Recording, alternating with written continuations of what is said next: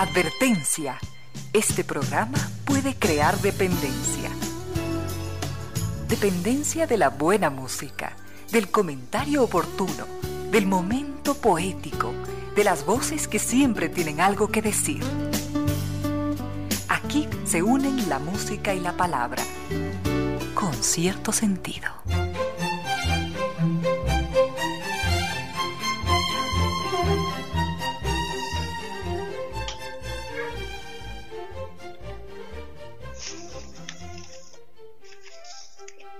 Bienvenidas, bienvenidos, gracias por sintonizar Radio Suceso 101.7, gracias por compartir este suelo de música, comentarios, entrevistas y ojalá, ojalá al final de la jornada, como siempre, podamos imaginar con esos favores que la fantasía nos hace, podamos imaginar que hemos rendido un real, justo y merecido homenaje a la inteligencia, a la sensibilidad, a la autoestima, a la confianza, a la alegría de vivir y siempre, siempre a las ganas de luchar de todas, de todos, donde quiera que nos encontremos, a las ganas de luchar por una vida más digna en lo individual y lo colectivo.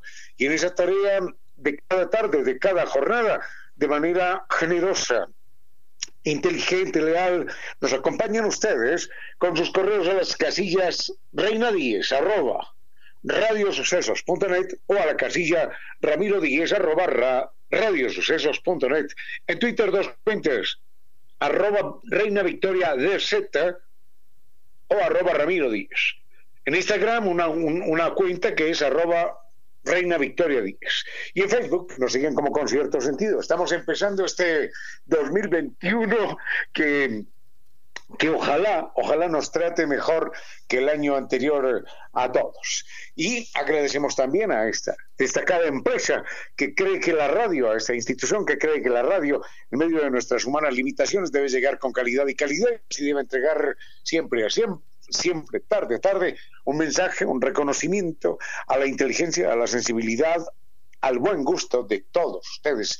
Agradecemos a NetLife que lleva tantos años, tantos años rompiéndola por todos nosotros. Tenemos mucho para compartir en esta tarde del 4, 4 de enero del lunes ya del año 21. Hemos llegado, hemos llegado al 21. Ahora vamos a, a intentar continuarlo bien. Doña Reina, ¿usted qué temas tiene y qué temas propone? Por supuesto, en esta tarde de lunes 4 de enero a las 3 y 7 de la tarde nos acompaña el doctor Córdoba en Controles y estamos muy agradecidos, queridos amigos, por todos sus mensajes, todos tan cálidos, tan alegres. Gracias a doña Nieves Navarrete, a don Marcelo Javier Juma, Miguel Ángel Almeida Reyes, Bertis Almeida, tantos de ustedes, queridos amigos, que nos han enviado sus buenos deseos y sientan también todos nuestros buenos augurios para ustedes y todas sus familias en este 2021. Estábamos revisando justamente los mensajes mensajes que nos han enviado, queridos amigos. Hay variedad de temas. Algunos nos han dicho que tenemos algunos temas pendientes de este 2020 y lo que vamos a hacer en este punto de la tarde es organizarnos para continuar con sus propuestas. Con cierto sentido. Don Bernardo nos había escrito a través de redes sociales y nos pregunta por los hooligans, quiénes son y por qué son tan temidos. Ramiro, ¿qué sabemos sobre estos individuos? De fútbol yo sé muy poco, solamente me gusta ver los goles en algún momento, pero nada más. Pero hay una historia allí con los hooligans, con los tifozzi. Los tifozzi serían los los que desatan tifones, ¿no? Es una expresión en Italia para referirse a los hinchas, estos bravíos, agresivos, complicados, violentos, que pertenecen a algún equipo y que no aceptan sino ganar y ganar y ganar y son capaces de cualquier cosa. En, el idioma castellano solamente tenemos la palabra hincha o fanático, pero no tenemos mm, una expresión gráfica como tifozzi en italiano, eh, que habla del que desata tifones, del que desata tormentas, del que lo destruye todo. Y hooligan en Inglaterra es curioso pero hooligan es un apellido, como decir, bueno, no pongo, no pongo ningún ejemplo, pero hooligan es un apellido. Y mm, se dice en Londres que fulano de tal es un hooligan o que los hooligans a la salida del estadio causaron tantos destrozos cuando se refieren a los hinchas violentos, agresivos, delincuentes, en resumidas cuentas, eh, temibles por todo el mundo y temidos por todo el mundo porque el, nombre Hooligan realmente corresponde, decíamos, a un apellido. creo que es por allá en el siglo XVII o siglo XVIII, no lo podría garantizar, aparece una familia londinense, en las afueras de Londres, quiero señalar mejor, que tenía una especie de hotel, una especie de hostal, un paradero donde la gente dormía allí y se marchaba al otro día, en épocas de peregrinos y demás. Entonces, esta familia, la familia Hooligan, observaba muy bien al viajero.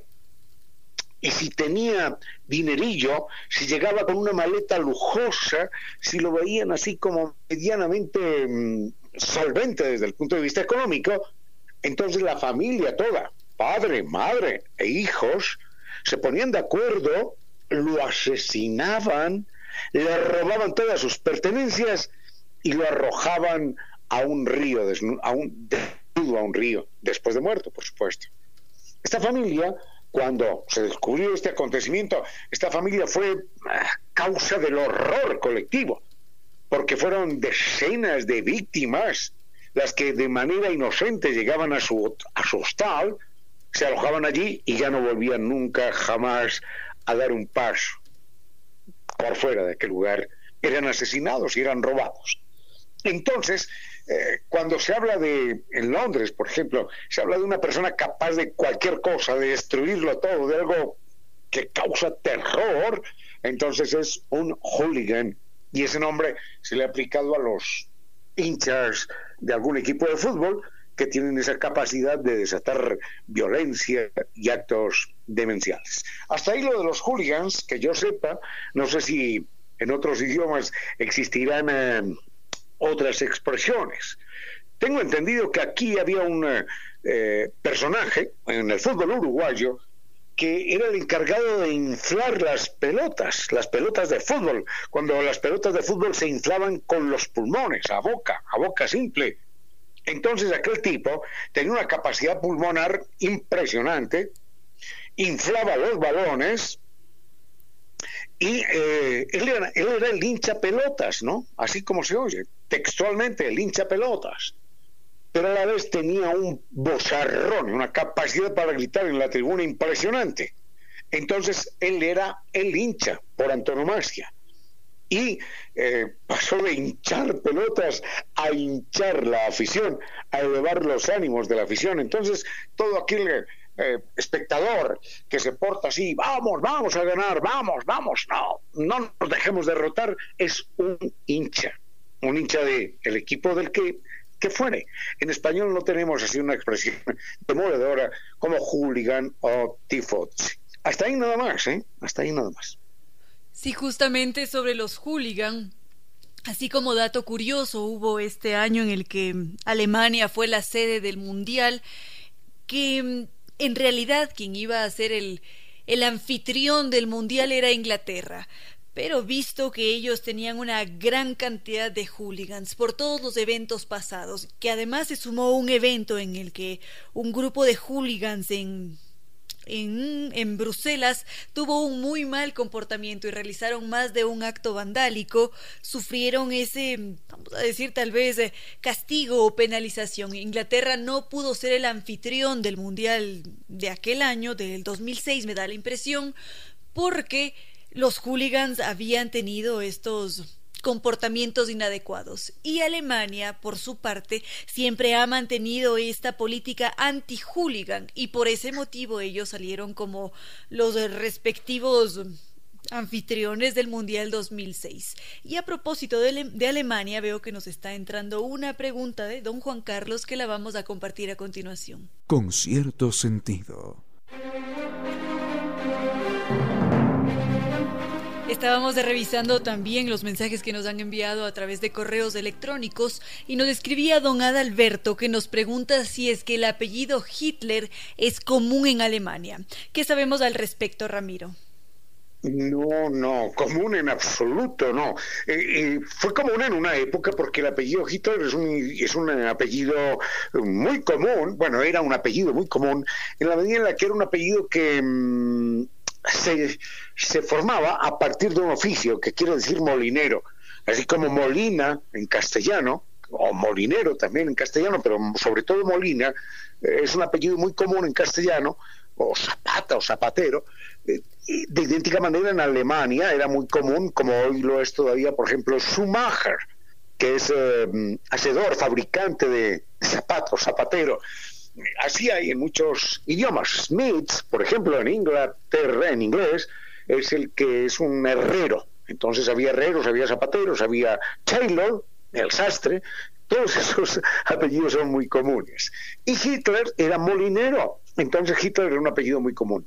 Pero dadas las realizaciones poco recomendables, nada imitables del señor Adolfo Hitler, el apellido simplemente quedó out, quedó fuera de la historia de Alemania y fuera de la historia del muro, con seguridad, aunque muchos sin duda alguna terminarán por añorarlo. Pero hay que recordar que Hitler tenía solo un hermano mayor, que era Alois, algo así.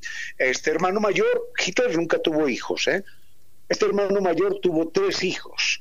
Algunos de ellos, en su momento, uno de ellos viajó a Inglaterra, se divorció, regresó a Alemania y finalmente hubo tres descendientes de ese hermano de Hitler que terminaron en los Estados Unidos y allí cambiaron el apellido, por supuesto. Entonces, eh, el apellido ya no existe.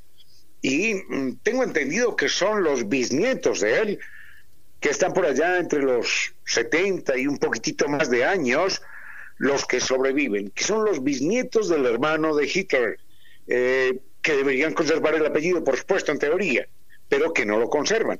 Por otra parte, hay que recordar que el apellido de Hitler realmente no es Hitler. Hay que recordar que el padre de Adolfo Hitler, el padre no, el abuelo de Adolfo Hitler, se cambia su apellido, que era un apellido considerado como vulgar, como muy común en Alemania, y lo cambia por el apellido de una suegra suya o de su suegra. Entonces realmente Hitler tiene el apellido de la suegra de su abuelo porque su apellido no era Hitler, sino otro apellido que en este momento no recuerdo. Esa es la historia del apellido Hitler en todo caso, apellido que nadie, nadie se atrevería hoy a llevar, aunque aquí en Ecuador, que hemos sido tan dados a nombres extraños, hay algunas personas por ahí que se llaman Hitler, Hitler fulano de tal, Hitler fulano de tal, con su respectivo apellido, pero Hitler como nombre. Como apellido simplemente desapareció. Hasta ahí nada más, y en Alemania ni mencionar, por supuesto, ni mencionar ese apellido.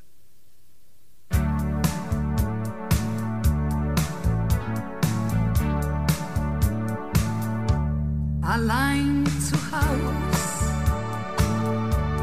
was tu ich?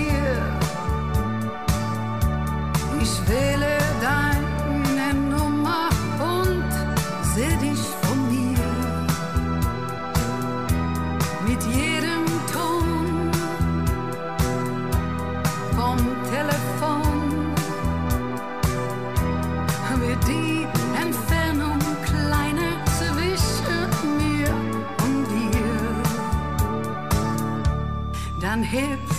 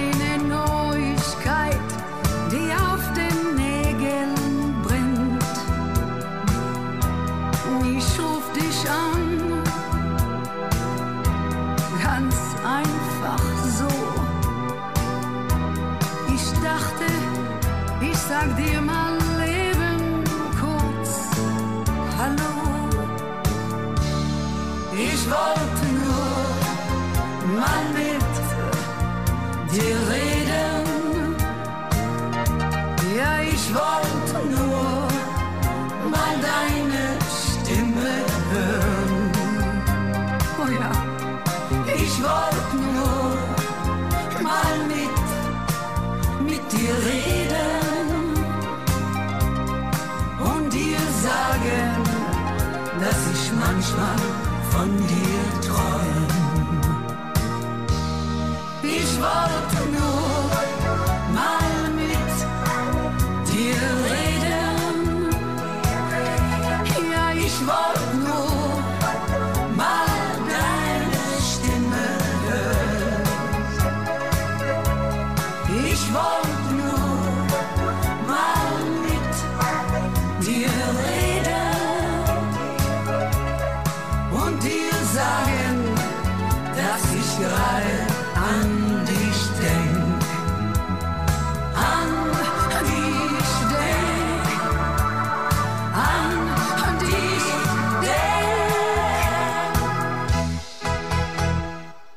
con cierto sentido.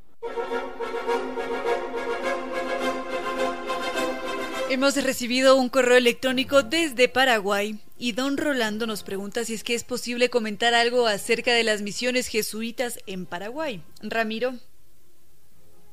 Este es un tema verdaderamente apasionante y creo que don Rolando lo tiene que conocer mejor que nosotros. Casualmente tengo un amigo, Rolando, que vive en Asunción, Paraguay, y estudié con él una temporadita de mi vida. Y recuerdo que él nos, nos saludaba a todos los demás compañeros, nos saludaba en guaraní. Y es un idioma muy sonoro, pero nunca pudimos aprender absolutamente nada, ni una sola palabrita en guaraní. Yo solamente recuerdo que Caruma, Caruma, Caruma era buenas tardes, buenas tardes cuando llegaba al salón de clases. Caruma, Caruma. Pero de ahí para adelante ni una sola palabra. Es un idioma verdaderamente sonoro y es el único país eh, sudamericano que tiene dos lenguas oficiales, el castellano y el guaraní.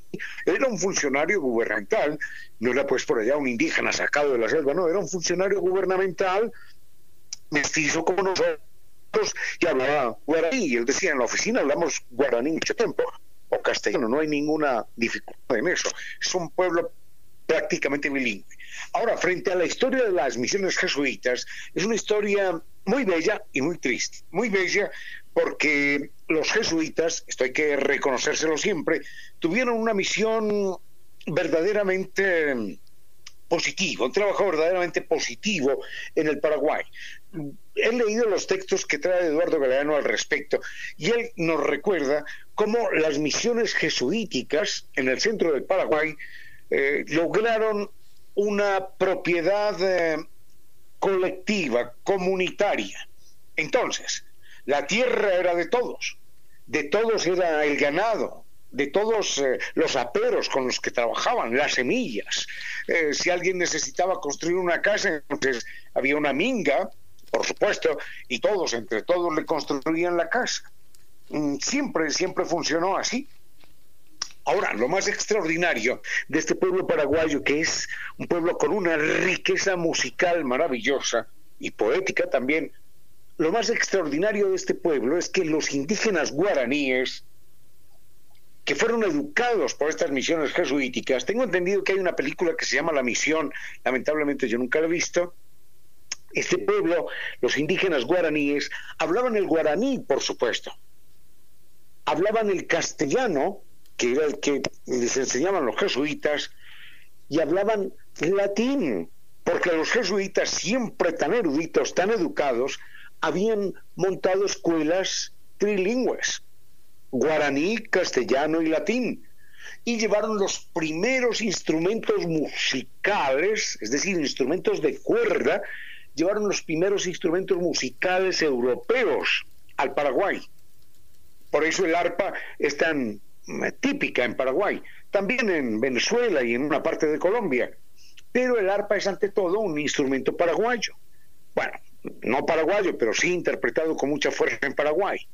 Y los indígenas guaraníes, esto es maravilloso, cantaban en latín, cantaban sus composiciones en castellano, cantaban sus composiciones en, en guaraní. Hasta ahí nada más. Ah, ¿qué pasó después? Hay que recordar que en el año de 1767 eh, expulsan a los eh, jesuitas de América Latina y se sufre una extraordinaria pérdida para estos, para estos grupos indígenas guaraníes y para muchos otros pueblos en América Latina. Inclusive el mismo Eugenio Espejo resultó afectado en este caso. En silencio, ese rayo de luz que entra por su ventana quiere decirle que a esta hora la música y los comentarios se disfrutan con cierto sentido. Continuamos con las misiones jesuíticas en Paraguay. Ramiro. Este es un tema, este es un tema también muy bello, pero igualmente muy doloroso, señalábamos, porque los jesuitas eh, le dieron una dignidad extraordinaria al pueblo guaraní. Era un pueblo trilingüe que cantaba, componía composiciones y poemas en latín, en español y en guaraní, y sabían interpretar el arpa.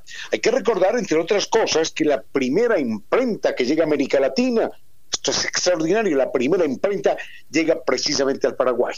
Bueno, la historia de Paraguay es muy bella y podríamos después comentar acerca de dos personajes, uno que se llamó Gaspar Rodríguez de Francia y el otro que fue Francisco Solano López. Pero eso de Paraguay queda para otro momento. Por lo pronto, hay que recordar que en el año de 1767, yo nunca he entendido por qué sucedió esto, el rey de España decidió expulsar a los jesuitas de América Latina.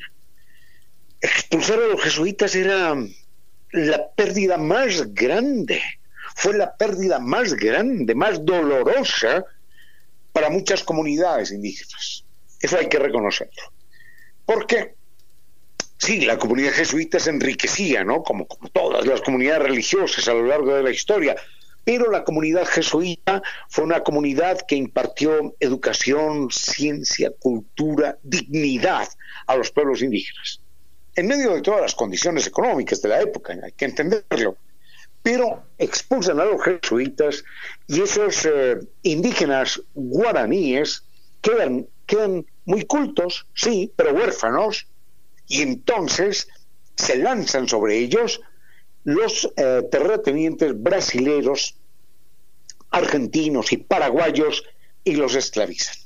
Porque ya las comunidades indígenas, aquellas grandes cooperativas indígenas, donde todo era de todos, simplemente desaparece, ya no existe, y entre los terratenientes eh, paraguayos, argentinos y brasileños entran como aves de rapiña apoderarse de todo lo que encuentran de tierras, de ganados, de sembrados, de, propiedades, de casas y también de los seres humanos a los, que, a los que se avisa. Ese fue pues el final de, de la experiencia colectiva, comunitaria de las misiones jesuitas en Paraguay. Eso sería lo que tendría que contar y algún día nos podremos referir al doctor Gaspar Rodríguez de Francia, personaje del que hemos hablado en alguna ocasión, y de Francisco Solano López, personaje también verdaderamente bello en la historia de Paraguay. Hasta ahí nada más. A esta hora, recuerde que si un ser humano piensa en sus propios efectos y no se le ocurre ninguno, lo mejor sería buscar una segunda opinión. Tiene que existir alguna luz entre la noche más espesa, algún país desconocido donde no exista la tristeza. Esa luz, ese país, está dentro de usted. Gracias por compartir con cierto sentido. Muchísimas gracias queridos amigos por sumarse durante estas, estas primeras horas de nuestro inicio de año. Justamente nos escribía don Ericaro Bravo, también nos estaba escribiendo don Gabriel, don Damián y también doña Marlene, que ella en cambio nos ha dicho que se ha quedado bastante intrigada porque no sabe cómo fue que las misiones jesuíticas afectaron a Eugenio Espejo. Así que Ramiro, respondamos este interrogante. No, no es que las misiones jesuitas hayan afectado a Eugenio Espejo, aunque, ah bueno, de alguna manera, a ver, es que el tema es un poquitín complicado. Eh, en un momento dado, Eugenio Espejo, hay que recordar, era hijo de un indígena peruano que se llamaba Luis Chusig y de doña Catalina Aldaz, que era una señora mestiza, quiteña. Entonces, eh, en algún momento mm, Eugenio Espejo quiere estudiar medicina, pero en esa época estudiar medicina no era fácil porque había que estudiar, por supuesto, en las únicas universidades que en Quito existían, que eran universidades que correspondían, que pertenecían a las organizaciones religiosas respectivas. Entonces, estas, organizaciones religiosas no permitían la entrada de nadie a la universidad que tuviera lo que ellos llamaban sangre indígena, en ningún grado. Yo no sé cómo hacían, no había exámenes de sangre y de hecho no existe sangre indígena, porque la sangre de un indígena es la misma sangre eh, de un africano o de un habitante del Polo Norte o de alguien de Noruega o de alguien de Quito o de la selva amazónica. No existe sangre indígena. bueno, en todo caso, estas organizaciones religiosas decían, no, aquí no puede entrar a estudiar nadie que tenga sangre indígena. Pero eh, Eugenio Espejo quería estudiar, quería estudiar medicina, entonces lo que hacían los jesuitas era dar el certificado de, qué cosa tan humillante, limpieza de sangre. Y expedían un certificado diciendo, el señor fulano de tal es limpio de sangre, es decir, tiene solo sangre española. Para el efecto, entonces, el señor Chusig, que quiere decir, sabemos todos, lechuza, el señor Chusig tuvo que cambiar su apellido por espejo. Y Eugenio, y, Eugenio se convirtió en Francisco Javier Eugenio, vaya, qué nombre más español, de Santa Cruz y Espejo, para poder entrar a la universidad. Pero para poder entrar a la universidad, entonces los jesuitas le pidieron a Eugenio Espejo, al padre de Eugenio Espejo, que les prestara en aquella época 500 pesos. 500 pesos era, era una cifra escandalosa, ¿no? El capital de toda la vida del padre de Eugenio Espejo. Entonces el padre de Eugenio Espejo les prestó los 500 pesos con un interés cualquiera. Digamos que cada mes le tenían que pagar, mm, no sé, dos pesos o tres o cinco pesos de intereses. Y pasado un tiempo, los jesuitas no le estaban pagando los intereses y el padre de Eugenio Espejo se vio en la necesidad de reclamar los intereses y el capital. Así que eh, los jesuitas le dijeron, mire, para reclamar los intereses y el capital, como es una cifra tan grande y ya la comunidad la utilizó en esto y en esto y en lo otro y no se la podemos pagar en este momento, la tenemos que pedir a España. Así que para poderle pagar esa plata, mientras, imagínense esto, mientras nos llega la plata de España, usted nos tiene que escriturar dos casas que tienen Quito. Así que ese fue el colmo. Le deben la plata, no le pagan los intereses y le dicen, para poderle devolver la plata que le debemos, usted nos escritura dos casas para mostrar en España que tenemos esas casas escrituradas y que nos pueden mandar la plata. El papá de Eugenio Espejo cae en la trampa, escritura las casas a los jesuitas con la ilusión de que le paguen los 500 pesos que le deben y que le paguen los intereses que no se los pagaban. Finalmente, en ese momento, llega la expulsión de los jesuitas y el padre de Eugenio Espejo y la familia Espejo se quedan sin los 500 pesos, sin los intereses y, y sin las dos casas que pertenecían o que estaban escrituradas a los jesuitas. Así que fue una víctima terrible, Eugenio Espejo.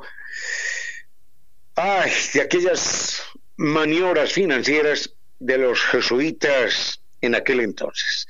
Mayor información la pueden encontrar en un libro de este médico ah, Garcés. A ver, a ver, a ver. Em, se me escapa el nombre. Hay un médico que, cuenta la historia de, Eugenio Espejo. Es un médico que tiene eh, un hospital aquí, en Quito. Bueno, enseguida lo recuerdo y lo comento con más detalle. Con cierto sentido.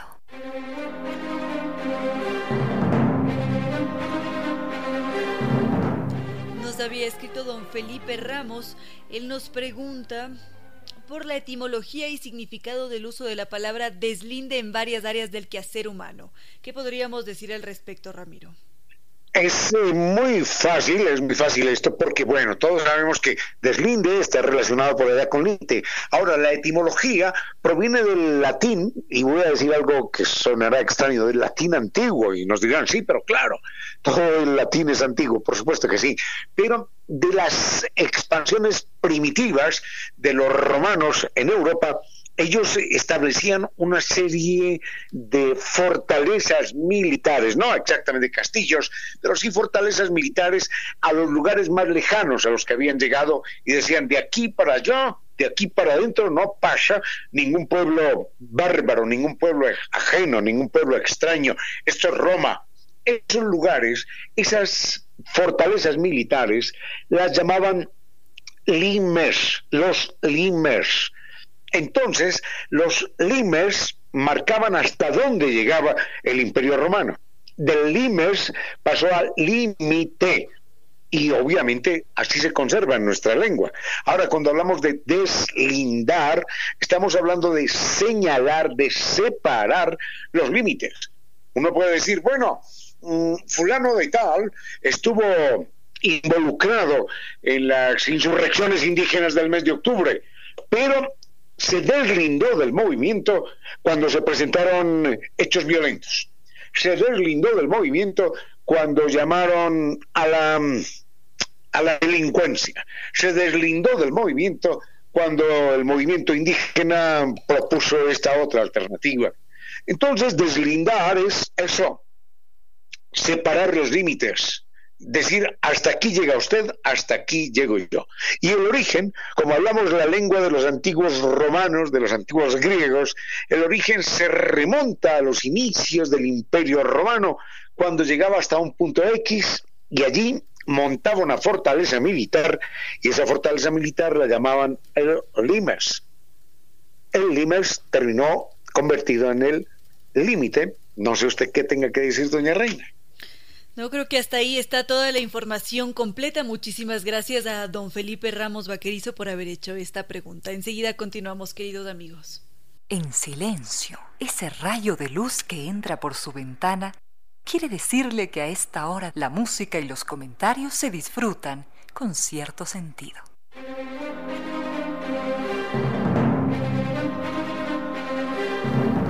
Nos ha escrito un muy apreciado oyente de este espacio que nos estaba comentando que tuvo la oportunidad de observar cómo las tortugas um, salían de sus huevos. Y esto le dio una felicidad inmensa y al mismo tiempo lo llenó de preguntas, porque por una parte quiso saber cuál era el origen evolutivo de esas tortugas que salían hacia el mar.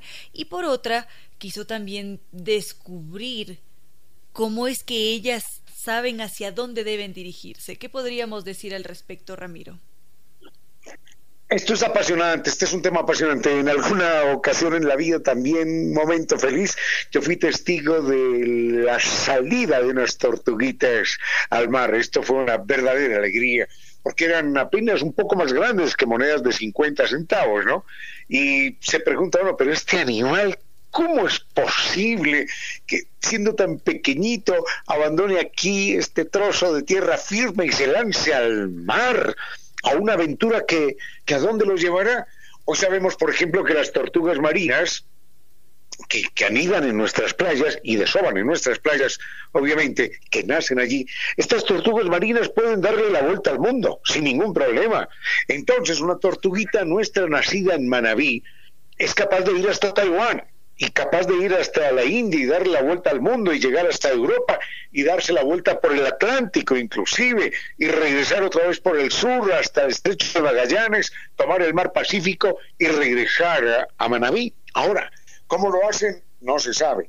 Al parecer son capaces de leer eh, las rutas magnéticas, los campos magnéticos del planeta Tierra. Por lo pronto, es importante recordar esto.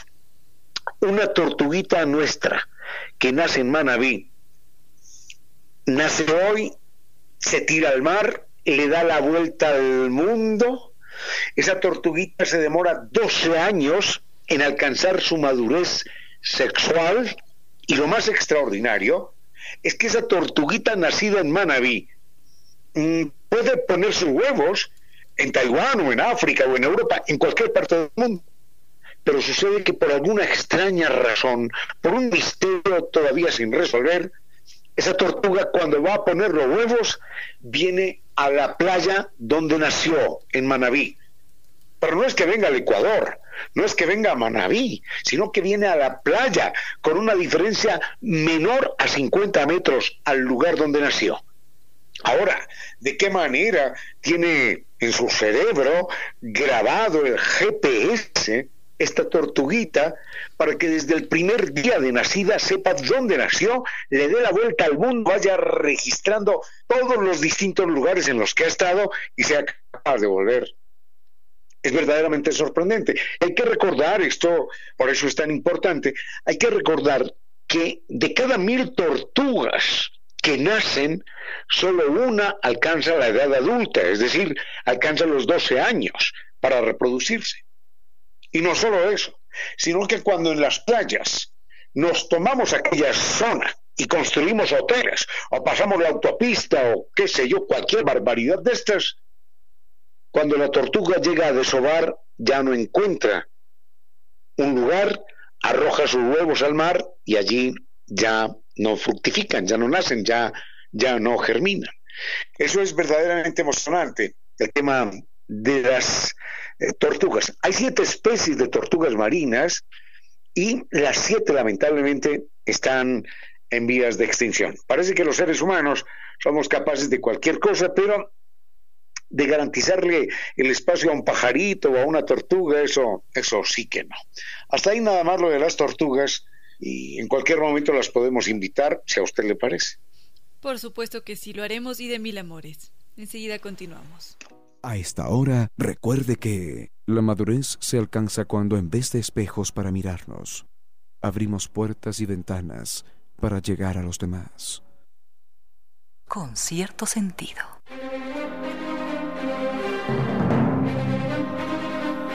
Continuamos con sus sugerencias, queridos amigos, y por acá don Miguel nos pregunta por qué como seres humanos desprendemos un olor un tanto desagradable cada vez que realizamos un exceso de actividad física.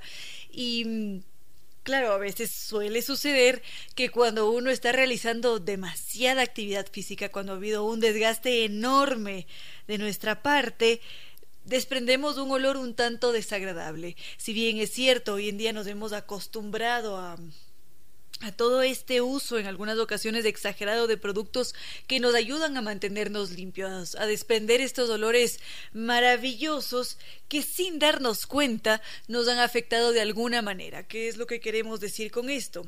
Si es que pensamos en aquellos individuos que no han sido contactados, que habitan por allá en medio de la nada y sin lavarse todos los días con esta infinidad de productos que nosotros poseemos, vamos a descubrir que esos grupos aunque hayan realizado más de una labor durante una semana entera, no desprenden ese mismo olor desagradable. Quizás si es que ya esa actividad física que ellos han realizado es exagerada, es demasiado considerable, sí que van a desprender un olor, pero no es tan exagerado como suele sucedernos a nosotros que estamos inmersos en las ciudades. Ahora, ¿a qué se debe esto?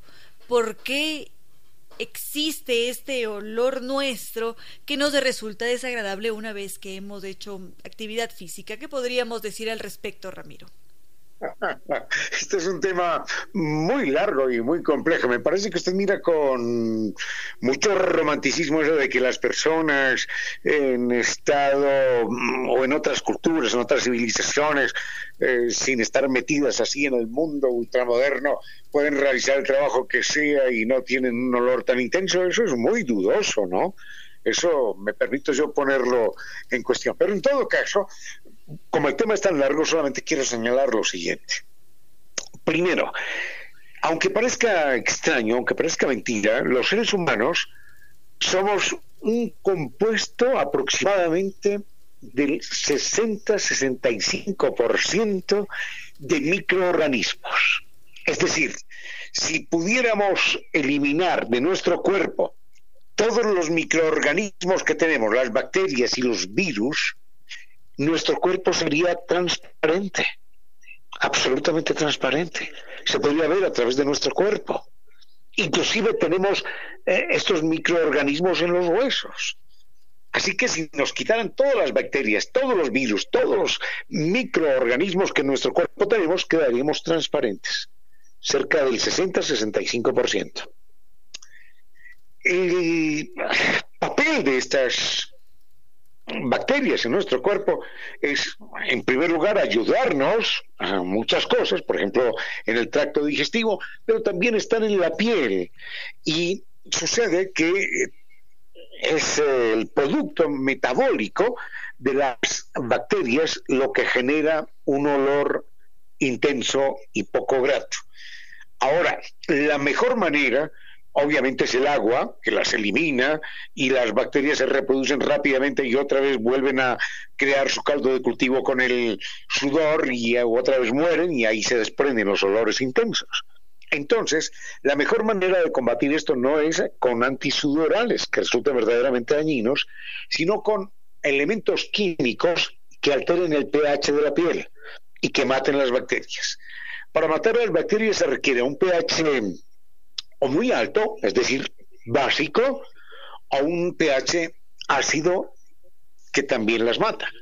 El problema es que eh, en ese pH ácido terminan después por germinar, por reproducirse las bacterias con mayor rapidez. Así que el mejor antisudoral sería no algo que impida sudar, sino algo que altere el pH y que se convierta en un bactericida que elimine la actividad de las bacterias en esa zona. Esto es importante porque el sudor que nosotros tenemos está también presente en perros, en gatos, en el ganado. Y de hecho hay un animalito pequeño que se llama un ectófago, que es, es decir, se alimenta de la, de la sangre, eh, es un parásito que es capaz de esperar durante dos o tres años antes de comer. Y cuando se lanza a comer, cuando se lanza a invadirnos, es porque detecta nuestro olor a sudor. Es la misma sustancia que está en todos los mamíferos, en las vacas, en el perro, en el gato, en la oveja y demás. Enseguida podemos contar esa pequeña historia.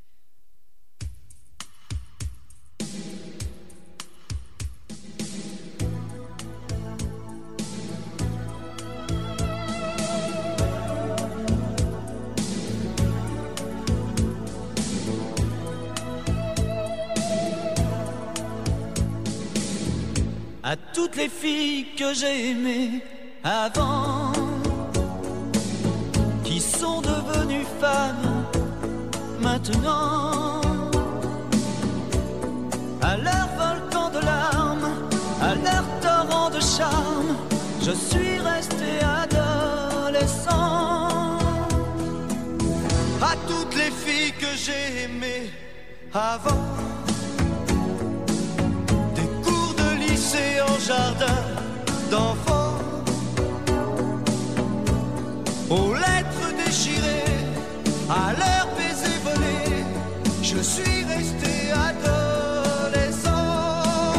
Elle savait, elle savait, des océans au fond des yeux, elle dansait, elle dansait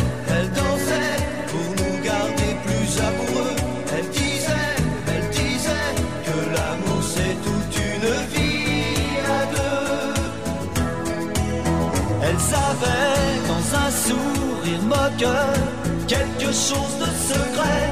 Elle gravait nos deux cœurs sur les arbres des forêts. Elle pleurait comme on pleure quand on a trop aimé. Les océans font des yeux. À toutes les filles que j'ai aimées avant, qui sont devenues femmes maintenant, de leurs éclats de rire à nos nuits de plaisir, je suis resté adolescent. À toutes les filles que j'ai aimées avant, de plage au soleil en dîner, dansant,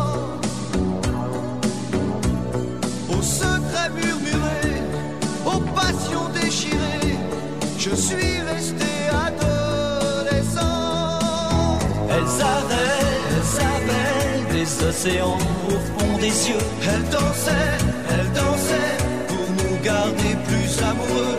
Elles disaient, elles disaient que l'amour c'est toute une vie à deux. Elles avaient dans un sourire moqueur quelque chose de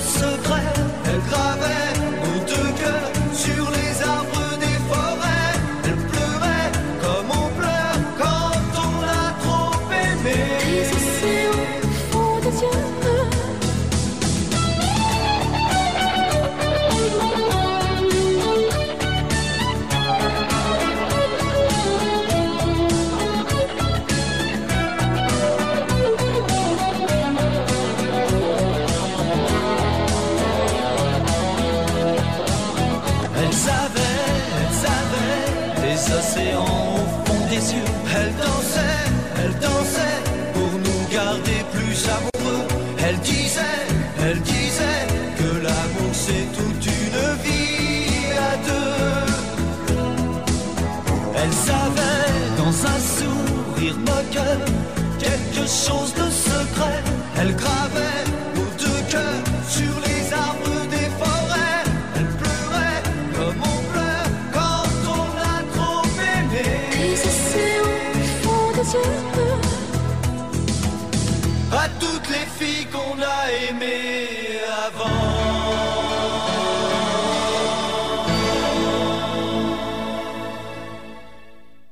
Tiene que existir alguna luz entre la noche más espesa, algún país desconocido donde no exista la tristeza. Esa luz, ese país, está dentro de usted.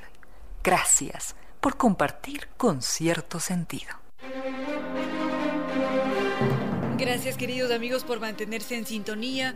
Para aquellos que no pueden contactarse con nosotros mientras se desarrolla el programa Mil y un gracias por estar, por permitirnos acompañarlos cada tarde. Y así como también nos escriben y nos comparten sus fotografías, sus vivencias, muchísimas gracias. Justamente nos escribía don Diego Meneses, nos envió unas lindas fotografías de toda su familia que también suelen escuchar el programa Mil un gracias. Lo mismo ha hecho don Dave Cázar, él nos está escuchando junto con su hijo José David Cázar. Ellos tienen una pregunta referente a la mitología griega, enseguida vamos a ir con ese tema y también nos ha escrito mm, don Elmo Javier Ávila y nos ha enviado unas maravillosas caricaturas de Ramiro. Podríamos compartirlas a través de nuestras historias en nuestras diferentes redes sociales. Muchas gracias queridos amigos por mantenerse en contacto. Por ahora continuamos con la pregunta de don Miguel que él nos había dicho que por qué los seres humanos desprendemos un olor desagradable cuando realizamos un exceso de actividad física. Un grupo de investigadores norteamericanos decidió resolver este misterio, saber por qué nosotros desprendemos de este olor, por qué es tan desagradable. Y lo que se hizo durante las investigaciones fue dividir a los seres humanos en tres grupos. Aquellas tribus que no habían sido contactadas por la cultura occidental, por otra parte tenían a aquellos individuos que sí que tenían un contacto con, con, los occidentales, pero de una forma ocasional, y había otros que tal vez trabajaban en petroleras o en alguna empresa que sí que estaban inmersos en esa cultura occidental. Entonces, ¿qué fue lo que se descubrió? Eso, ese grupo de individuos que estaba siempre en contacto con los occidentales, presentaba ese mismo hedor cuando realizaba una actividad física considerable.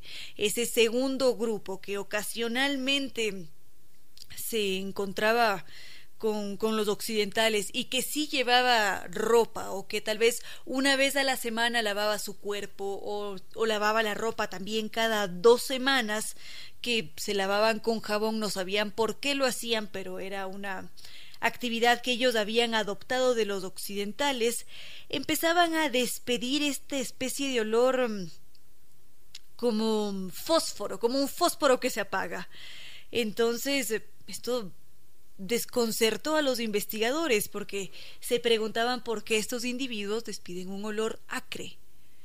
Y aquellos que no habían sido contactados por ningún elemento occidental y que no lavaban su cuerpo y que no llevaban vestimentas, presentaban un olor natural, un olor no desagradable, sino que podía ser como el de cualquier individuo, así como el del perro o el de un gato, y que no resultaba tan incómodo cuando ellos estaban realizando actividad física. Este descubrimiento fue algo asombroso, magnífico, porque hablaba precisamente sobre estos individuos que nunca nos dejan solos, que siempre están allí con nosotros a nuestro lado, que son los microbios, porque cada uno de nosotros alberga millones de microbios, y es gracias a ellos que podemos explicar nuestro bienestar, nuestro tanto bienestar emocional como físico, porque estos microbios así como tenemos algunos que son negativos, hay otros que son magníficos para nuestro cuerpo, que nos mantienen muy sanos, que mm, se dedican a a atacar tal vez a ciertos patógenos. En todo caso, los microbios son maravillosos, son un universo dentro de nosotros, que están allí en nuestros intestinos, pero también están en la piel y por todas partes. Y básicamente lo que se concluyó después de haber realizado esta investigación es que nosotros llevamos a nuestras bacterias a un desequilibrio. Cada vez que utilizamos estos productos de limpieza, hemos creado un desbalance en nuestras bacterias y por ese motivo tenemos un olor y por eso necesitamos esos productos para poder no oler y de alguna manera estamos allí inmersos en un círculo vicioso. Y también durante esta investigación se descubrió que los caballos en ciertas ocasiones empiezan a, a restregar todo su cuerpo con lodo o con tierra. Esto en un principio parecía un juego del caballo, pero estos investigadores decidieron ir un paso más allá y descubrieron que los caballos que hacían este acto de, de, frotarse con tierra o con lodo, en realidad lo que estaban buscando era nivelar sus bacterias para de esa forma ellos poder mantener eh, su olor eh, natural. ¿Algo que podríamos añadir, Ramiro? Sí, claro, este es un tema verdaderamente apasionante. Hay que recordar que el olor, el, perdón, el sudor no huele realmente, porque el sudor es un 99.9% de agua. H2O es inodoro y el sudor, aparte del agua, tiene eh, cloruro sódico, ácido láctico, tiene algunas eh, sales de potasio, eh, sales cálcicas, en fin, que se van perdiendo, magnesio, sodio, pero eh, el olor proviene no del sudor, sino de las bacterias, como habíamos señalado. Ahora, es importante recordar que eh, hablando del animalito aquel que se llama garrapata, que es un ectoparásito eh, hematófago que se alimenta de sangre, los campesinos saben, los, las personas de la ciudad no sabemos de esto, pero los campesinos saben lo que es una garrapata, garrapata en los perros, en los gatos, en, en el ganado en general, que los va enfermando, les produce grandes pérdidas. Las garrapatas son animales extraordinariamente únicos porque es un animal que es capaz de esperar dos o tres años antes de comer. Generalmente la garrapata está y nace en el suelo después de que se desprende de la piel del animal. Entonces la garrapata busca un árbol, empieza a trepar, a trepar, a trepar, se para junto a una rama y allí es capaz de esperar uno, dos, tres años sin comer uno, dos, tres años sin una gota de sangre, que es de lo único que se alimenta. Entonces, cuando la vaca o el caballo o la oveja o los seres humanos o el perro o el gato se paran debajo, estamos emanando, estamos entregando el olor del sudor a la atmósfera y la garrapata lo percibe y entonces simplemente ¡pac! Se deja caer y entra eh, en la piel del animal, se aferra a la piel y empieza a chupar la sangre. Así de fuerte es el olor del sudor que no lo percibimos, ¿no? Uno dice, no, el gato no huele a nada, el perro no, la vaca nada, el caballo, pero sucede que sí olemos los seres humanos, inclusive después de bañados tenemos necesariamente ese olor. Ahora, aparte de las garrapatas, dado que incurrimos en este tema del olor y del sudor y demás, recordemos que al sudor humano le debemos una práctica mm, que muchos consideran religiosa y es el incienso.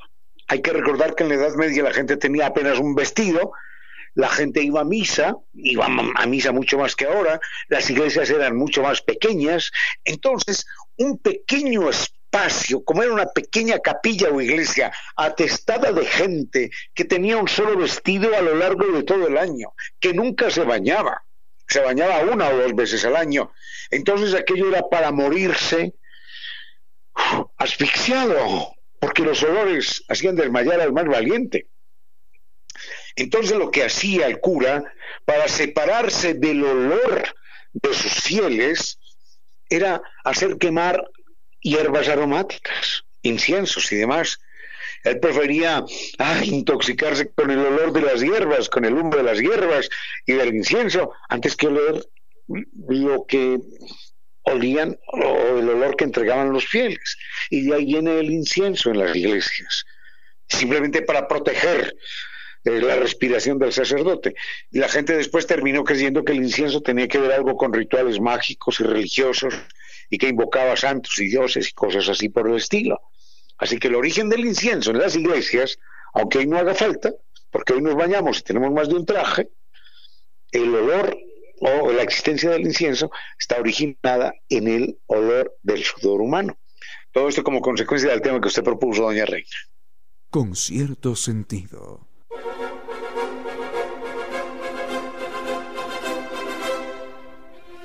Por acá nos había escrito doña Camila Enríquez y ella nos pregunta si es que es posible saber por qué se denomina al hombre como hombre cuando estamos hablando de los seres humanos. Enseguida vamos con esto.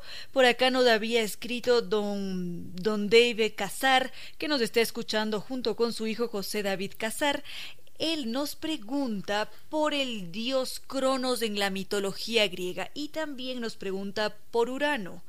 ¿Qué podríamos decir al respecto, Ramiro? Ay, ay, ay, el tema de la mitología es verdaderamente apasionante. Hay que recordar que Urano y Gea, es decir, la tierra y el cielo, son los padres de todo.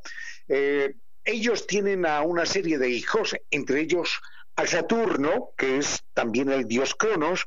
Eh, hay que recordar que los pueblos intercambiaban dioses y el dios Cronos es originariamente un dios fenicio y después es adoptado por los griegos y luego por los romanos. Entonces, ese dios Cronos, que es el dios del tiempo, el dios Cronos tenía cuatro ojos, tenía dos ojos adelante, dos ojos eh, atrás, y eso significaba que el dios era capaz de dormir y mm, de estar despierto a la vez. Porque dicen, el dios Cronos no descansa, aunque uno esté durmiendo y descansando y sienta que no está pasando nada, el tiempo está pasando y tenía también cuatro alas, las dos extendidas en forma de volar y las otras recogidas como si no estuviera volando. Entonces decían, independientemente de que no parezca que el tiempo está corriendo, el tiempo está volando, de todas maneras. Decían los fenicios que respetaban tanto al dios Cronos que no se atrevían a pronunciar su nombre, sino que hablaban de él como el viejo o el abuelo así le decían, por, por físico temor. Hay que recordar que si usted mira las pinturas negras de Goya, aparece el dios Saturno o el dios Cronos devorando a, sus hijos, porque realmente es la figura.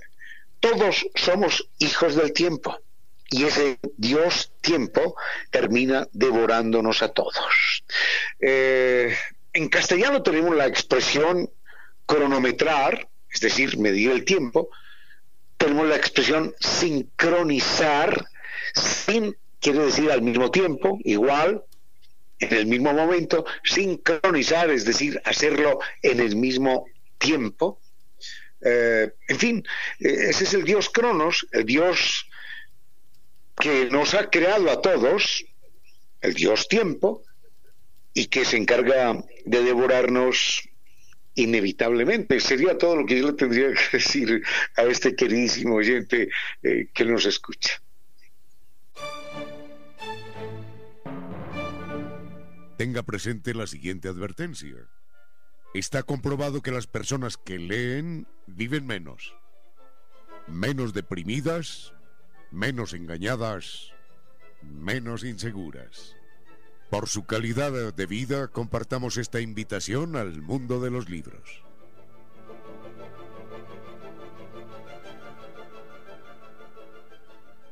Tiene que existir alguna luz entre la noche más espesa, algún país desconocido donde no exista la tristeza. Esa luz, ese país, está dentro de usted.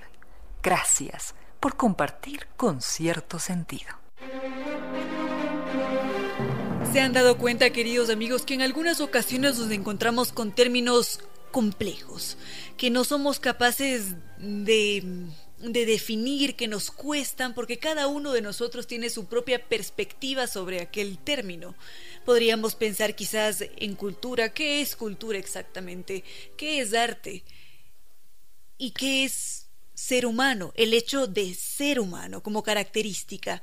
Estos términos nos pueden resultar bastante complejos cuando buscamos definirlos, pero en algunas ocasiones basta con encontrarse con una situación o quizás con un escrito que nos ponga allí delante de nosotros qué es dicho término. Y esta tarde tenemos la verdadera fortuna de empezar este año centrándonos en la humanidad, en esta humanidad que puede ser muy humana, y que está cargada de estos pequeños eventos sencillos que forman parte de la vida.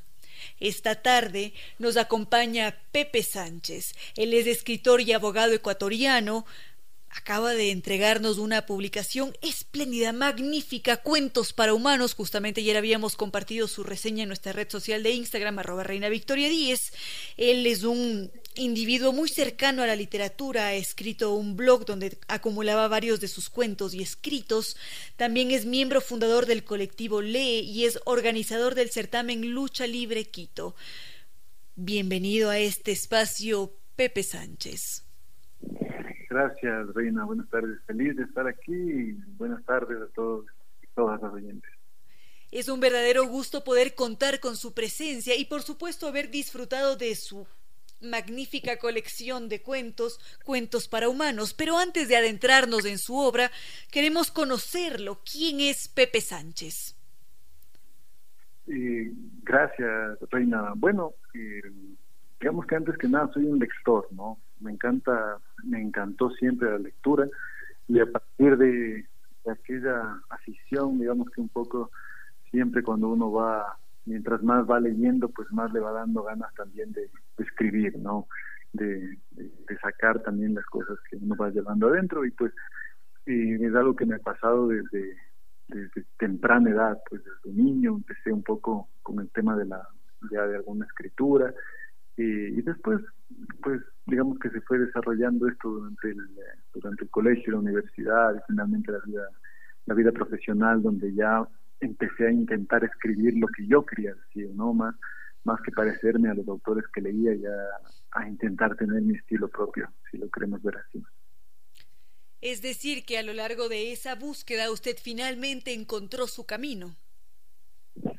Sí, seguramente, seguramente uno siempre cuando y, creo que nos ha pasado a todos los que experimentamos con la con la escritura no nos empezamos a parecer un poco a quienes admiramos y que es lo que nos pasa en la vida no es humano además un poco los, los animales sociales que somos tendemos a la, a la imitación en ciertas ciertas características y, y claro dentro de esas dentro de esas pinceladas que uno va tomando de de ciertas personalidades pues termina encontrando también la suya propia, que es un conjunto de, colores de, todos los demás de quienes nos han influenciado. Y en buena hora que así haya sido. En Cuentos para Humanos es su primera publicación, es el primer eh, compendio de cuentos que usted publica. Sí, correcto. En un tema de ficción, digamos que es lo primero. Hemos tenido un par de publicaciones académicas, digamos, más bien, ¿no? pero sí, en ficción eh, y ya editorializado, más comercial, es lo, es lo primero. Muy bien. Cuando nos encontramos con esta magnífica obra Cuentos para Humanos, nos encontramos primero con una portada considerablemente atractiva. Allí hay rostros, de alguna manera están los sentimientos reflejados, un tanto tristes algunos, otros confusos, algo quizás de ilusión allá en el horizonte. Y más adelante, una vez que abrimos el libro, nos encontramos con doce cuentos. Y ahora aprovecho y le pregunto, Doce cuentos quizás tiene alguna relación o es una mera coincidencia de doce cuentos peregrinos que el escritor colombiano Gabriel García Márquez le tomaron algunos años publicarlos. Precisamente esos doce cuentos peregrinos y tienen ese título por esa larga trayectoria que él tuvo que vivir para poder publicarlos. ¿Existe alguna relación con cuentos para humanos? Sí, a ver, quisiera hacer una negación en el tema de la, de la ilustración de la portada, ¿no? Que la realizó una artista ilustradora ecuatoriana muy importante, que es Zapatos, que de hecho de allí que, nos habíamos encontrado esta, esta, esta obra desde el inicio, ¿no? esta obra pictórica que nos regaló además basada en los cuentos, ¿no? No, no es que ya estaba creada, sino que ella leyó el libro y pues a partir de ahí creó, creó esto. y después pues la, las coincidencias, ¿no? Eh, no creo que haya habido una elección en el tema del, del número para, acercarnos siquiera a García Márquez, pero sí que eh, la trayectoria de los cuentos es parecida.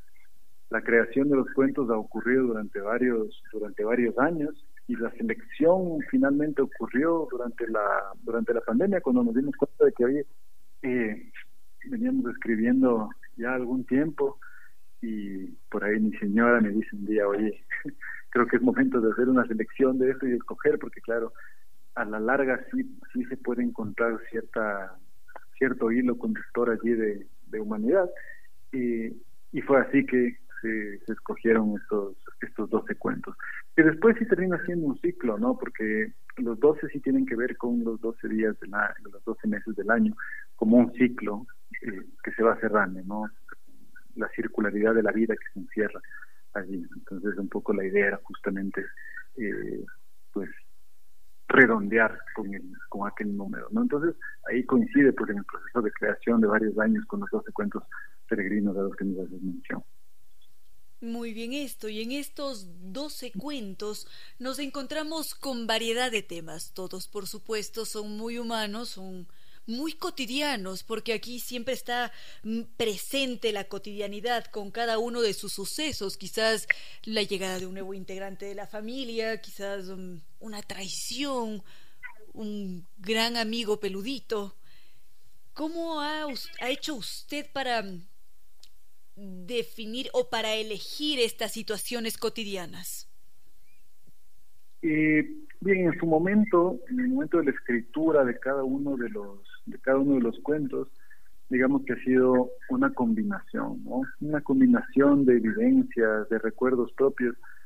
Y recuerdo que el maestro Aristides Vargas decía en algún taller de dramaturgia en algún momento que escribir es otra forma de recordar. Entonces, claro que encierra cierto cierto recuerdo cada uno cada uno de los cuentos y después tenemos la observación, ¿no? La observación que intento que sea lejana e intento no entrar yo demasiado, no entrar que no entre mi opinión, que no entre mi personalidad en lo que en lo que escribo, ¿no? Porque finalmente para mí eso es eso es reflejar realmente la, la humanidad. Y me acordé ahorita que Willow Ruales me decía alguna vez, eh, claro, cuando hay escritores que, que a veces me mandan cuentos y les digo, no eres, no eres cuentero, no eres novelista, eres poeta, porque todos los personajes eres tú. Entonces siempre pues intento más bien alejarme y no ser yo los personajes. Usted nos dice que no está usted aquí reflejado con, con, su personalidad, sus características o quizás vivencias, pero de alguna manera sí que podemos encontrarlo, porque estamos viendo a través de su lente. Porque, por ejemplo, ha decidido viajar hasta Uyuni y allí relatar un delirio y al mismo tiempo un suceso de lucidez. De acuerdo, de acuerdo, sí, ese es definitivamente el, encuentro de estas dos de estas dos situaciones en, diferentes momentos de la vida, ¿no? Seguramente hay un recuerdo allí eh, de un viaje a Uyuni, hay un recuerdo de un accidente que de hecho ocurrió en Bilbao y, y hay una referencia una conversación de lucidez que, si mal no recuerdo, y no voy a mentir, pero sí tiene, sí tiene relación con Sunset Limited de Cormac McCarthy, que lo había acabado de leer en ese momento. Entonces es la combinación de esas tres cosas, ahí sí como tú dices, bajo, bajo el ente de quien escribe. Pero ese lente es magnífico, porque cuando empezamos cada uno de sus cuentos, nos transportamos hacia esas situaciones y lugares como tal vez Uyuni o las Islas Galápagos, que nos hacen vivir esa humanidad y lo hacen con mucha precisión. Quizás en algún momento usted pensó en transmitir un sentimiento en específico, quizás la alegría, la emoción, el miedo de recibir a un nuevo integrante, o ese desconcierto de de haberse sentido engañado. Sí, más bien ahí el, el, espíritu de, de cada uno de los cuentos es un poco reflejar la simplicidad de la vida, intentando intentarlo intentando hacerlo un poquito más simple y, en, algún momento está divertido no eh, no complejizando tanto no poniéndole tanto drama porque claro eh, muchas veces sucede que eh, nos dicen que la escritura moderna está es demasiado cruda no nos muestra a veces situaciones o giros de vida, sí, pero muy, muy violentos o muy crudos. Y, y allí mi, filosofía más bien es eh, que no solo eso es lo que existe, que, la, que quienes queremos leer, que quienes queremos expresar lo que estamos viviendo, lo que estamos sintiendo, no necesariamente tenemos esos, esos dramas que rompen, ¿no? sino que también estas pequeñas cosas, estas pequeñas historias que pueden sucederle a cualquiera sin que por eso termine la vida, eh, pues también son importantes porque son justamente el, material del que está hecho del que está hecho la vida. Y un poco esa es la esa es la idea no es lo que eso es lo que se busca reflejar en, los relatos.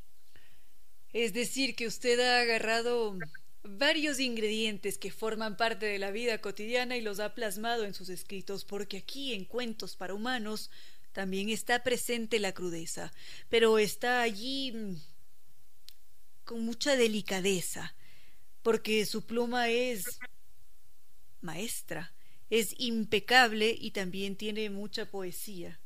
Uno de los cuentos que más me, me, ha impactado, y espero queridos amigos que puedan leerlo, es Dilema Habitacional.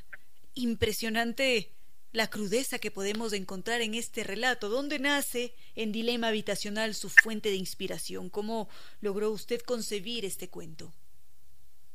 Eh, Sí, dilema, dilema habitacional, pues digamos que fue un cuento que me lo encontré por suerte, ¿no?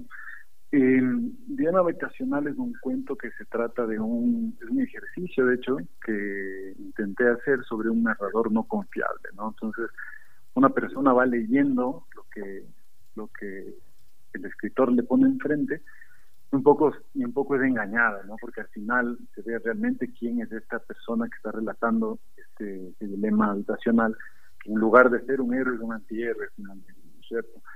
Y, claro, ¿cómo me lo encuentro? Pues me lo encuentro en un momento de la vida en el que estaba realizando una investigación, de hecho, para una, una novela, eh, que tenía que ver con la cárcel, que tenía que ver con la prisión, y estaba leyendo mucha información acerca del tema, pidiendo información inclusive de algunos ministerios y demás.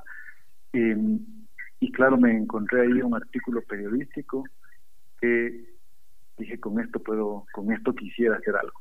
Eso me coincidió hace tres años cuando tomé alguna, cursos inclusive de, para aprender a cerrar mejor los cuentos y los relatos. y me pidieron hacer este ejercicio.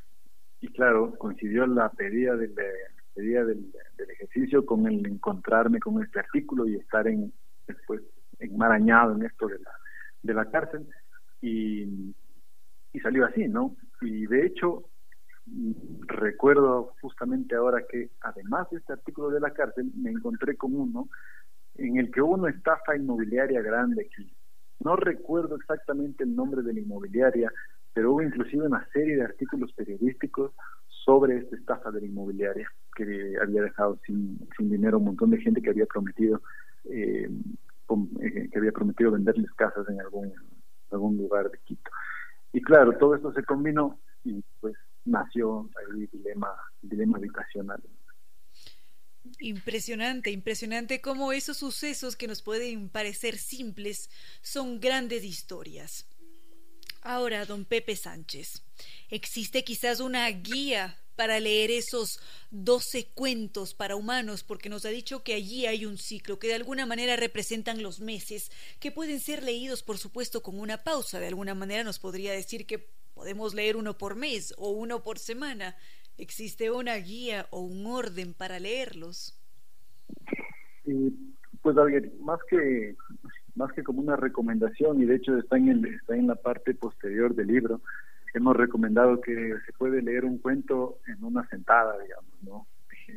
La idea es un poco enganchar para que la para quien lee se tome los 20 minutos que requiere leer un cuento y pues se lo pueda terminar uno uno cada vez que lo cada vez que se enfrenta al libro, ¿no? Y después en tema de orden de, lectura, y la verdad es que la gran mayoría de personas que han empezado a leer el, eh, los cuentos han empezado por el primero Tal vez la lógica lo, lo dicta así. yo les invitaría a no hacerlo. puede empezarse desde cualquier lugar. Me parece interesante también una lectura de atrás hacia adelante. El ciclo que queremos mostrar aquí, pues, es justamente el de la, el de la vida, ¿no? Por eso el primer personaje es una niña, el último personaje ya es post-mortem, por decirlo así, y cada personaje, pues, va enfrentando situaciones que van en diferentes momentos de la vida que suelen coincidir con ciertas edades, ¿no? Con la adolescencia, con la madurez, con la jubilación y demás. Entonces, eh, digamos que hay un orden lineal en ese caso, pero que en el último cuento se termina cerrando. Y vuelve a empezar, obviamente como vuelve a empezar la, la vida. Entonces, eh, no es necesario leerlo del principio al fin, se puede tomar uno del, del centro. Eh, tal vez la guía que tiene que saber el lector es que al haberse dividido en 12, la vida se va a dividir ocasionalmente y metafóricamente aquí en 12, en 12 momentos. Y si es que yo escojo un cuento del medio, voy a estar leyendo un cuento sobre alguien de mediana edad, que no sabemos si es hombre, si es mujer, si es joven, no sé, pero es alguien de mediana edad. Y si me voy acercando hacia el final, va a ser mayor, y si voy adelantándome hacia el principio, pues va a ser, va a ser alguien más joven. Y esa me parece que es una, una guía más que, más que suficiente para quien quiera no enfrentar al libro desde el principio al fin, sino en el orden que, desee. Bellísimo. Ahora nos preguntamos, ¿en dónde podemos conseguir cuentos para humanos? Y bueno, el libro lo pueden conseguir ya en varias librerías, está en Rayuela, está en Tolstoy, está en Cosmonauta, está en la página web de dimediciones.com ya desde mañana también. También tienen su propia página web que es cuentosparahumanos.com. También se pueden hacer eh, también se pueden hacer pedidos por, por Facebook. Eh, también hay una cuenta de Facebook llamada Cuentos para Humanos. Por cualquiera de estos por cualquiera de estos canales pues pueden pueden adquirirlo. Y don Pepe Sánchez, ¿esta será la primera publicación de varias o qué planea hacer usted con su carrera literaria? Eh, pues la verdad es que ya no me dan ganas de parar ahora, ¿no? Eh, pues he encontrado ahí un, un bichito que lo tenía que lo tenía siempre una pasión naciente pues que, estuvo ahí mucho mucho tiempo y que tal vez como resultado de la pandemia también nos obligó a todos a frenar, ¿no? Y es algo que también me ocurrió a mí. En, lugar de estar en el día a día de la litigio, de la asesoría legal corporativa, pues hubo un, hubo un stop ahí, ¿no? ya, no puedes, no puedes trabajar más. Entonces, regresa a ver a, otros frentes de otros frentes de tu vida y tal vez el frente al que siempre quise regresar a ver era este, ¿no? Que realmente no me había aventurado ni siquiera a, buscar un editor, nunca, sino que eran más bien cosas muy personales en las que trabajaba. Y, y ahora pues que hemos recorrido este camino y que hemos hecho revisar varias cosas al editor, inclusive tenemos una novela pendiente, entonces sí, esperamos este año también espero terminarla y a ver si lo logramos, si logramos publicar eh, igual para estamos pensando en agosto, septiembre ya sacar la novela. Una maravilla, es decir que se están cocinando nuevas entregas. Vamos a estar muy pendientes y mientras tanto agradecemos mucho su presencia en este espacio, Pepe Sánchez, y mil gracias por habernos entregado esta bellísima, deliciosa publicación Cuentos para Humanos con un ciento por ciento de humanidad. Muchas gracias por tus palabras, Reina. Feliz de haber estado en este espacio. Mil gracias.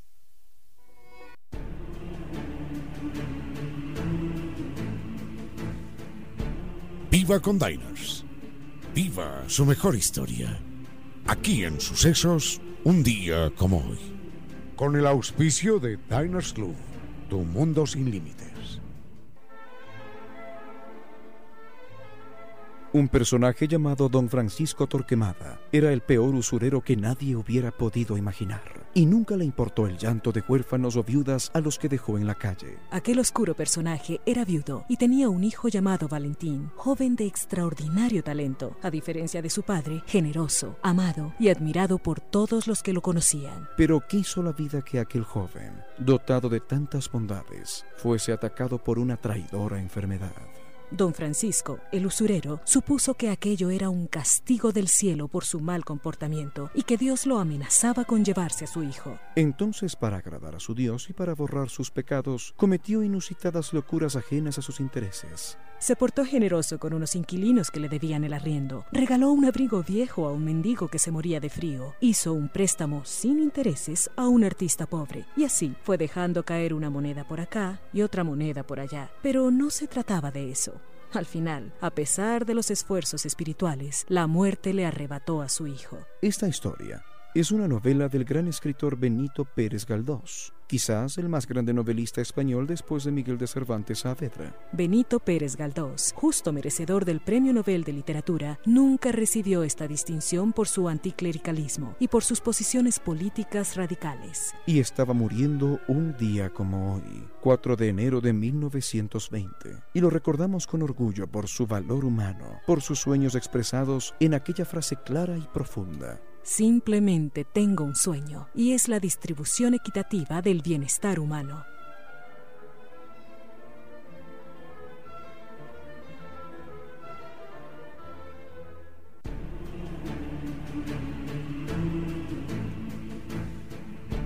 Viva con Diners. Viva su mejor historia. Aquí en Sucesos, un día como hoy. Con el auspicio de Diners Club, tu mundo sin límites la noche más espesa, algún país desconocido donde no exista la tristeza. Esa luz, ese país, está dentro de usted. Gracias por compartir con cierto sentido.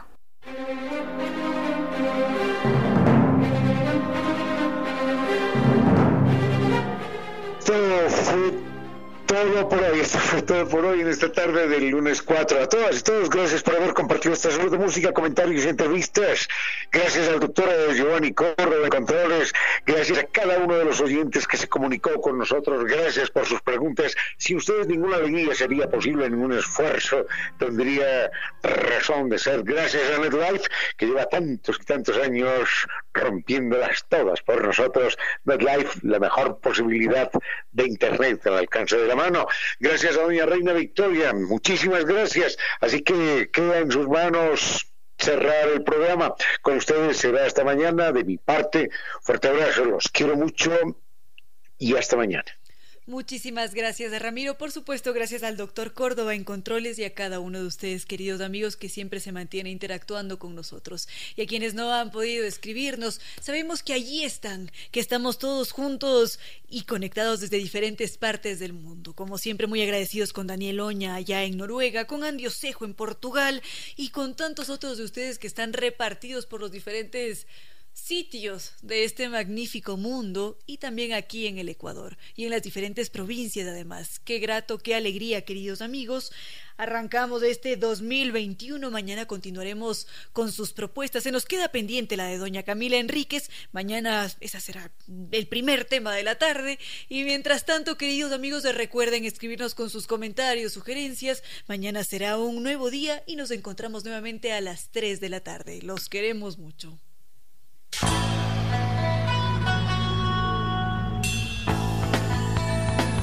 Si como dicen es cierto que en la vida no hay casualidades, piense, ¿por qué escuchó usted este programa? Tal vez escuchó aquello que necesitaba o tuvo la sospecha de esa luz dentro de su propio ser. Una gota de agua, un corazón que late, una semilla en su memoria, un remanso en medio de sus prisas, una voz que aliente su esperanza, una pluma para sus alas. Algo de eso hemos querido ser. Aquí, en concierto sentido, con Ramiro Díez. Y Reina Victoria Díez.